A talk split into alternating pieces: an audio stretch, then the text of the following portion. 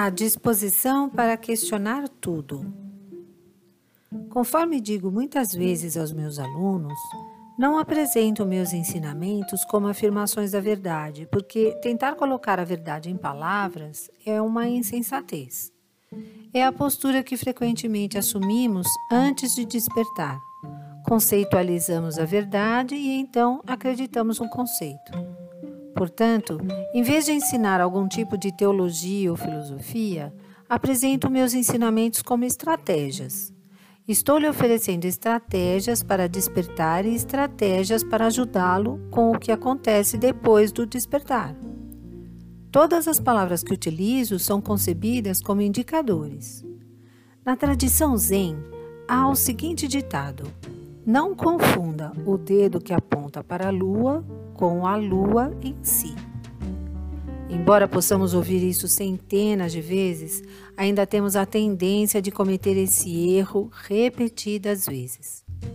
Portanto, enquanto uso muitas palavras, estabeleço certos contextos e utilizo certas metáforas.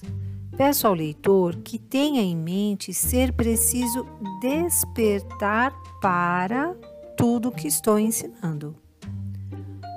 Tudo deve ser vivido para ser real. Nada que eu diga substitui a experiência real, direta, de conhecer o que você verdadeiramente é. É preciso estar disposto a questionar tudo, a parar e se perguntar: Eu de fato sei o que penso saber? Ou simplesmente assumir as crenças e opiniões de terceiros? O que realmente sei e no que eu quero acreditar ou imaginar. O que sei com certeza? Essa pergunta, o que sei com certeza, é tremendamente poderosa. Quando você mergulha a fundo nessa questão, ela realmente destrói seu mundo, destrói todo o seu senso de self e é destinada a isso. Você passa a se dar conta de que tudo que pensa saber sobre si mesmo, tudo que pensa saber sobre o mundo, está baseado em suposições, crenças e opiniões, coisas em que acredita porque lhe ensinaram ou lhe disseram que eram verdadeiras. Até que comecemos a enxergar essas percepções falsas como aquilo que verdadeiramente são, a consciência estará aprisionada no estado de sonho. Da mesma forma, assim que nos permitimos constatar: meu Deus, eu não sei quase nada, eu não sei quem sou, não sei o que é o mundo, não sei se é isto é verdadeiro, não sei se aquilo é verdadeiro. Algo em nosso ser se abre.